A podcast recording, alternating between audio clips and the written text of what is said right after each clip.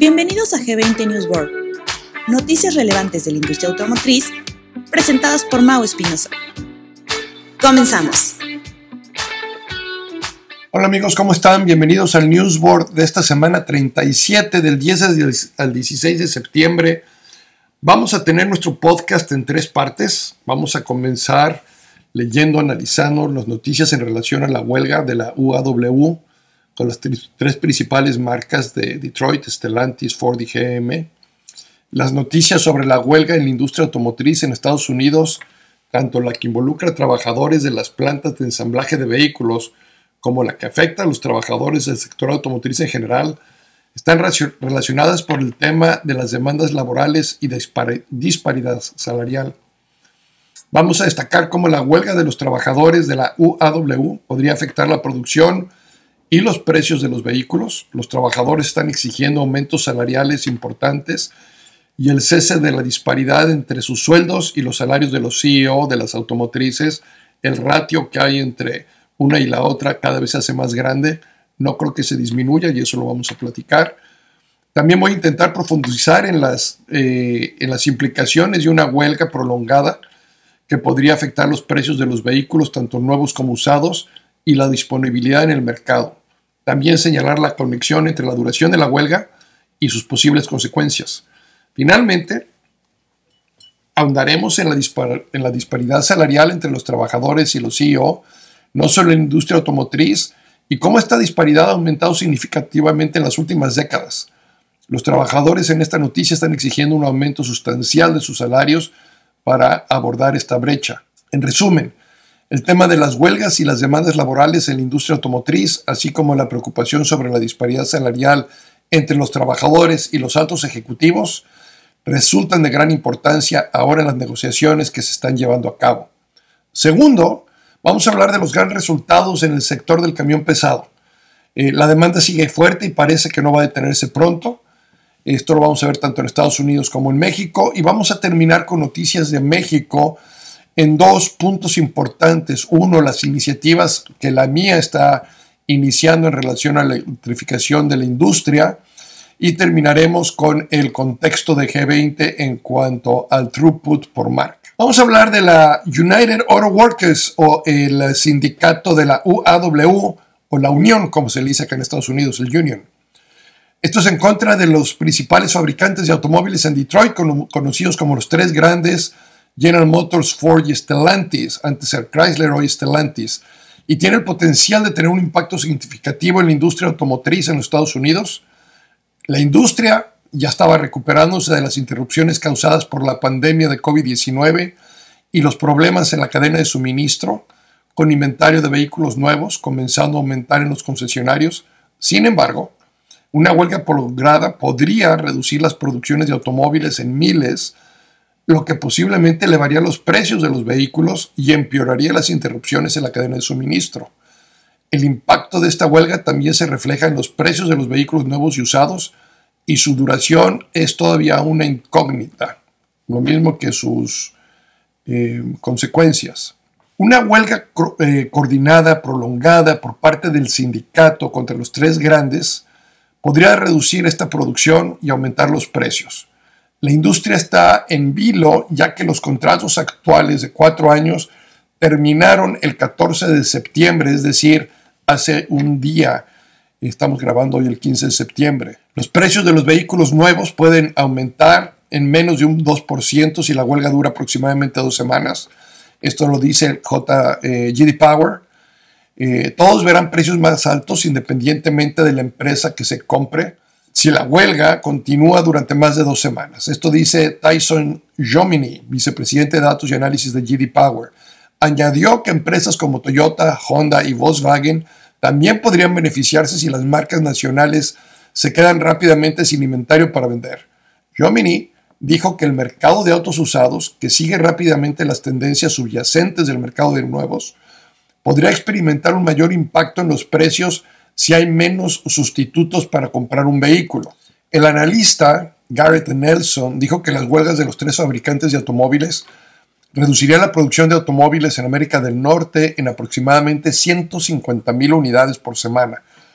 lo que resultaría en precios más altos de los vehículos a medida que se agotan los inventarios. Esto significaría el fin de la tendencia de enfriamiento de los precios que hemos estado viendo durante los últimos meses, en un momento en que la inflación continúa afectando a los consumidores estadounidenses. Incluso si la UAW continúa negociando más allá de su fecha límite, la falta de un acuerdo y la amenaza de una huelga larga deberán desalentar a los concesionarios de automóviles a ofrecer descuentos en su inventario existente.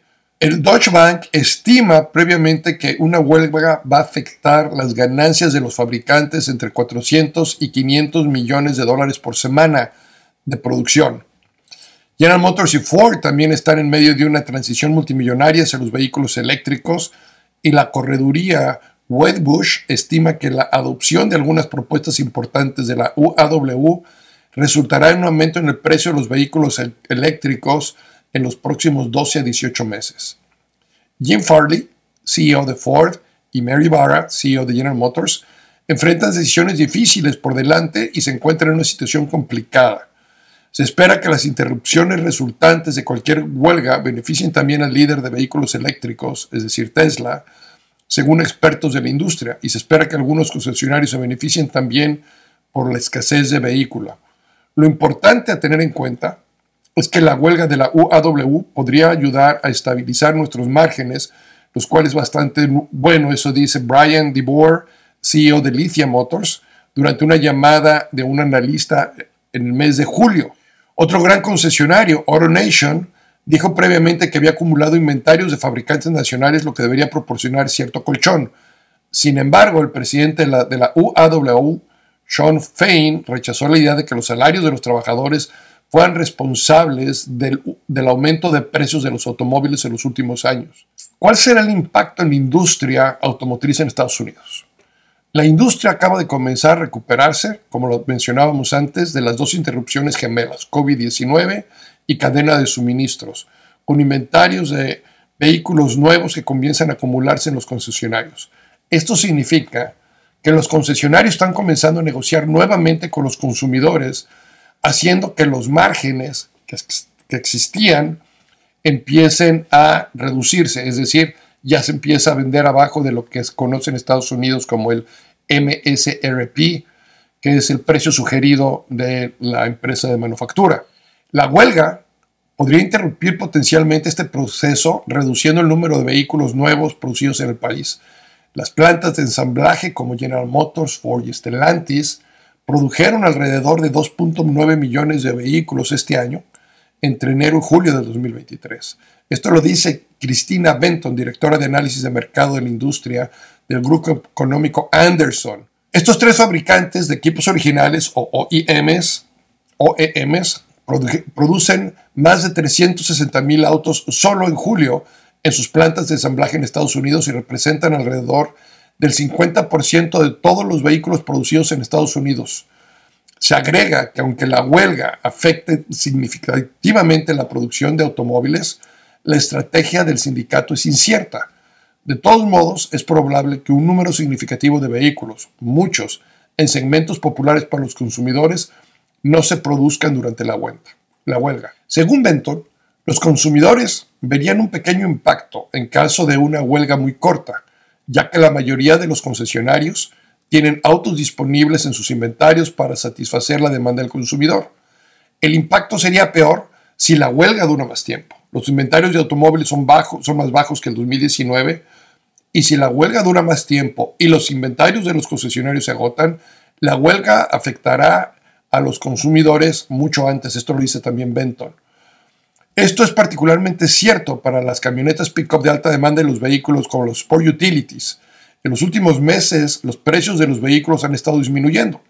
A medida que ha mejorado el inventario y han aumentado los incentivos del fabricante, una huelga más larga podría poner presión sobre estos precios, tanto nuevos como usados, y su disponibilidad de vehículos se va a ver limitada o reducida en ciertos automóviles. Los expertos tienen opiniones divididas sobre cómo podría afectar una posible huelga o la que ya es la huelga hoy a los precios de los automóviles. Según Brower, el aumento de los precios de los automóviles nuevos en los últimos cuatro años se debió a la producción restringida causada por problemas de la cadena de suministro, un problema que podría agravarse con la huelga, porque la huelga causaría una producción restringida de automóviles por una razón diferente, pero el efecto debe ser el mismo. Bauer también eh, dice que impactaría principalmente la producción de vehículos nacionales, pero algunos compradores que tenían la intención de comprar un vehículo lo pueden cambiar por marcas de importación. Agregó que esto probablemente aumentará la demanda y los precios de los modelos, lo que significa que la huelga aumentaría una vez más todos los precios. Por otro lado, Yomini está de acuerdo diciendo que los consumidores de todas las marcas podrían ver precios más altos si la huelga persiste más de un par de semanas. Si bien los precios de transacción han estado disminuyendo recientemente, esto no tiene el mismo impacto en los pagos mensuales que tienen los clientes. Siguen siendo, hoy son más altos que antes de la pandemia. Según Yomini, los pagos mensuales de automóviles nuevos fueron de 726 dólares al mes en el mes de agosto, lo que representa un aumento de más de 150 dólares antes del COVID-19. Las empresas de Detroit recortarán rápidamente los incentivos y los concesionarios dejarán de negociar. Con más de un tercio de la industria de ventas nacionales mostrando precios más altos, otros concesionarios de la industria cobrarán más a medida que los consumidores se dirijan a salas de exhibición. Por lo tanto, ningún consumidor quedará inmune al impacto de esta huelga. El aumento de los precios también se extenderá a los vehículos usados, con muchas de las dinámicas experimentadas durante la crisis de la cadena de suministro. Los consumidores que no pueden obtener un vehículo nuevo al precio adecuado o con las características adecuadas seguramente empezarán a exigir más vehículos usados, aumentando los precios de los mismos. Por otro lado, el equipo de expertos de Cox Automobile, la organización de servicios automotrices más grande del mundo, no espera ningún impacto notable a corto plazo en los precios de vehículos o en el inventario de vehículos nuevos usados. Si hay una interrupción laboral por parte del, sindicato, esto no deberá generar grandes interrupciones. Mark Schimmer, director de comunicaciones de Cox Automobile, dijo que esto se debe a que la mayoría de las marcas nacionales clave tienen un suministro de días bien por encima del promedio en este momento, especialmente Stellantis, eh, con un objetivo probablemente inicial. A corto plazo, dice Schimmer, la huelga no afectará a la mayoría del mercado y los tres grandes de Detroit solo representarán una parte de los mismos, 40% eh, de las ventas de Estados Unidos en un mes determinado. En cuanto a los vehículos usados, el mercado ya se encuentra en una situación de oferta relativamente ajustada y la acción de la eh, UAW no afectará directamente a los precios de los vehículos usados a corto plazo. Entonces, por un lado, hay varios, varios que insisten en que viene un aumento en precios. Cox Automobile, que es para mí de lo más acertado que hay en sus análisis, este, ellos no esperan gran cosa. Evidentemente hay una parte importante que ponen ahí, que son los días suministros que tienen. Hoy los concesionarios tienen casi 60 días suministros, es decir, dos meses. Se va a apretar si empezamos a llegar a la cuarta semana, quinta semana y seguimos en huelga. Esperemos que no. Esto todo tiene que ver con el alto salario de los CEOs, porque este es el centro de atención. Mientras los trabajadores están en los sectores, exigen salarios más altos. Y durante años e incluso décadas, los trabajadores han expresado este descontento.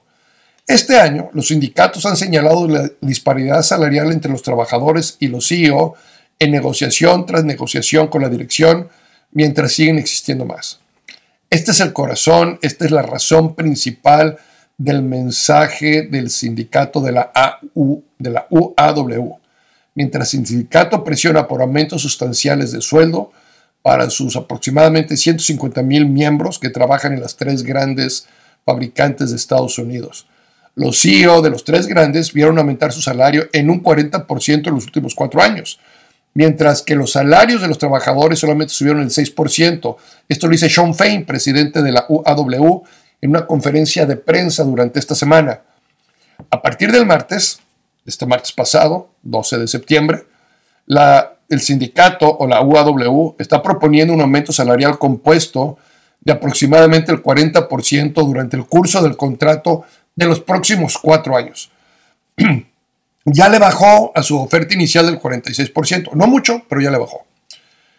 Entonces, ¿qué es lo que vemos? La CEO de General Motors, Mary Barra, la ejecutiva mejor pagada de los tres grandes, ganó casi 29 millones de dólares en el 2022. Los registros de la Comisión de Valores y Bolsa muestran que esto es 362 veces el salario medio de un empleado de GM. Las empresas cotizadas en la bolsa están obligadas a revelar la proporción entre el salario de su CEO y el salario medio de sus empleados. Esta es la razón por la cual se saben estos números. Payne, presidente de la UAW, dijo que en comparación, un trabajador gana 16 dólares con 50 centavos como salario inicial por una hora en una de sus plantas de baterías. Significa que un trabajador recién contratado tendría que trabajar a tiempo completo durante 16 años para ganar lo que eh, la señora Mary Barra gana en una sola semana. Eh, evidentemente está tomando a uno de los trabajadores de menor pago, etc. Es parte de, de la negociación. Hasta el momento, los fabricantes de automóviles han respondido a las demandas salariales de la UAW con propuestas mucho más modestas. Hasta el viernes, los fabricantes de automóviles ofrecieron aumentos del 14.5% durante los cuatro siguientes años, lo que Fein calificó como profundamente inadecuado, como una vergüenza. Y podemos irnos un poquito más hacia adentro para entender de dónde viene todo esto. De la, fíjense bien, y si nos vamos a la década de los 90, el salario de los CEO ha aumentado vertiginosamente junto con el mercado de valores. Esta disparidad salarial no siempre fue un hecho. En 1965 los CEO ganaban típicamente 20 veces el salario de un trabajador medio. Hace ratito tuvimos 365 veces. Y este es el punto clave, que se fueron de 20 veces ganar a 300 y tantas veces. La compensación ejecutiva se disparó, especialmente en la década de los 80 y los 90, cuando los CEOs e fueron idolatrados y en gran parte su salario estaba vinculado al rendimiento de las acciones de la empresa. El salario de un CEO aumentó junto con el mercado de valores y con el Standard Poor's 500 aumentando en algunos casos hasta el 1000%. El mismo periodo de los salarios trabajadores ajustados a la inflación apenas ha tenido poco movimiento. En, en el 2021, según el informe del EPI, los CEO ganaron 399 veces el salario típico de los trabajadores. Y este es el, una vez más, este es el tema principal de la huelga y vamos a ver hasta dónde, hasta dónde va a llegar esta parte de la huelga. Eh, mientras Fein dice que esto no debería de arruinar el banco, eh, por otro lado, la profesora Chapani de la Universidad de Michigan dijo que ella duda mucho que estos ratios o razones entre salarios de los CEOs y los trabajadores bajen en el corto plazo, en el mediano plazo. Yo lo veo muy complicado porque están amarradas a diferentes cosas las compensaciones. Y bueno, eso es lo que está en relación a, esta huelga que, ya empezó, que hoy es su primer día y la seguiremos analizando y viendo cómo va. Esperemos realmente que pueda terminar rápido, que sea una huelga que, no nos lleve más de tres semanas, cuatro cuando mucho. Estaríamos hablando para mediados de octubre, quede resuelto. Eh, para el bien de todos, yo creo que así también lo entiende la, la UAW y bueno, vamos viendo. Cambiando de tema, rápido, eh, sector, sector del camión pesado. Se predice que la demanda de camiones clase 8 en los Estados Unidos en el 2024 superará las expectativas debido a las condiciones económicas que ha tenido un rendimiento mejor de lo previsto. Esto podría tener implicaciones significativas si estás involucrado en la negociación de contratos de adquisición de camiones para clientes tanto en México, Estados Unidos y Europa.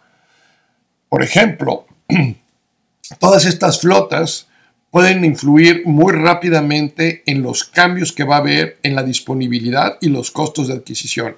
Se espera que la producción de, eh, los camiones clase 8 disminuya en menor medida de lo que se ha pronosticado previamente. Esto va a impactar evidentemente precios, va a impactar negociaciones de distribuidores con las plantas y esto va a volver a generar presión en la entrega de unidades y definitivamente vamos a seguir con precios altos.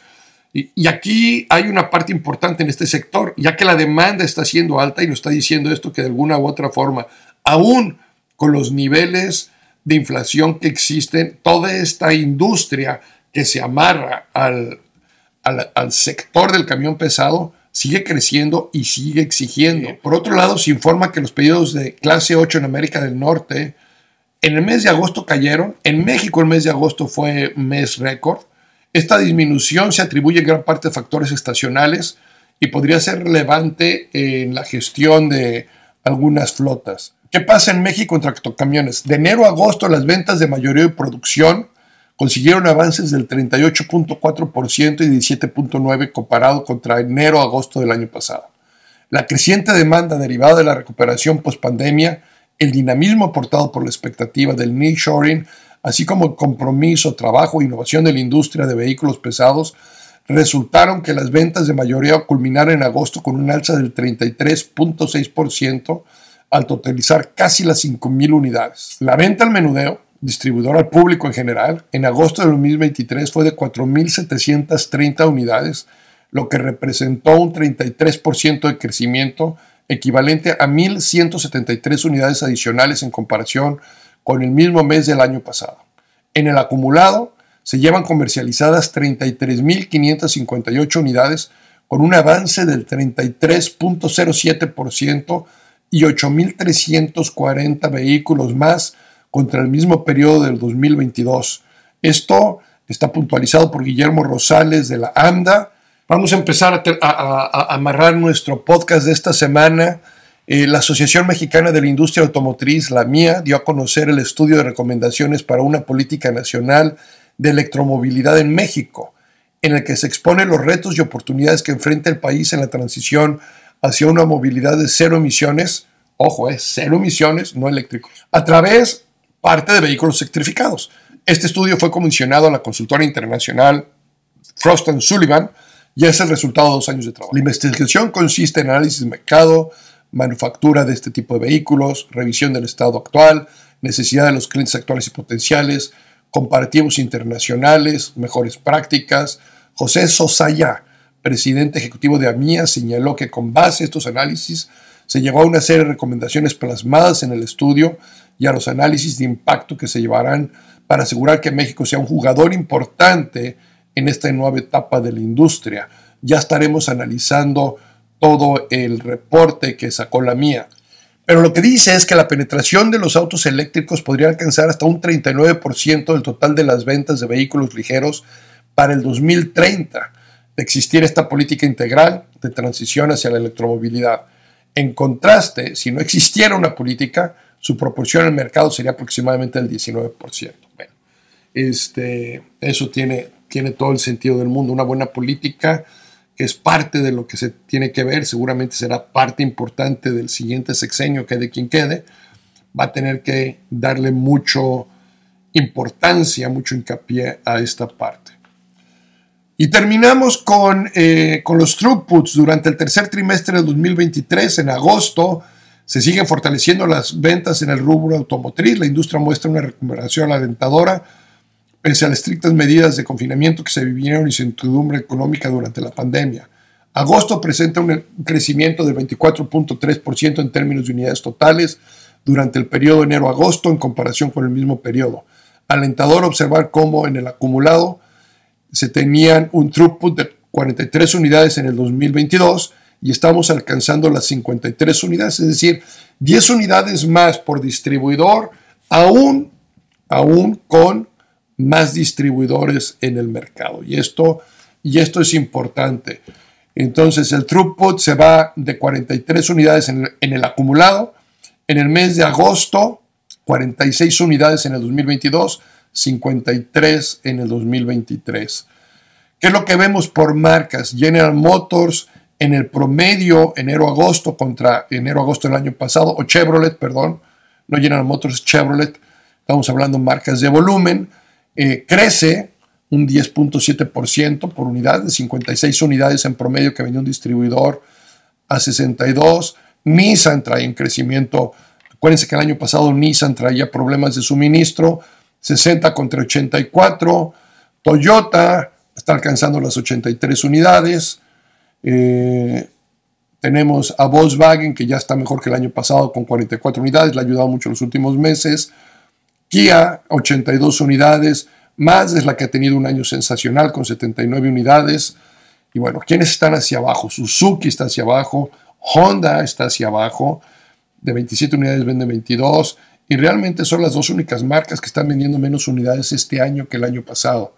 Si volteamos a ver la tabla que seguramente estarán viendo ustedes, si, si me están viendo, Chevrolet tiene un buen mes, tiene su mejor mes del año con 70 unidades, rompió el 68 del mes pasado, una tendencia, una tendencia agradable que estamos viendo de los últimos tres meses de Chevrolet, 65, 68, 70.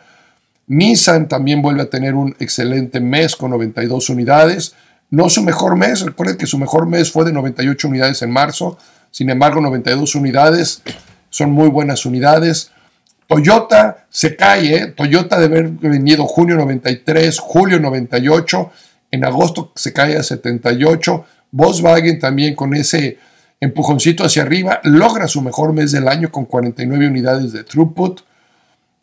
Mazda, Mazda también después de haber tenido un gran mes de 83 unidades se cae a su promedio de 70 y tantas unidades. Y luego por ahí tenemos eh, otra marca que tuvo un excelente mes, es Honda. Eh, llega a su mejor mes del año con 67 unidades, al igual que MG.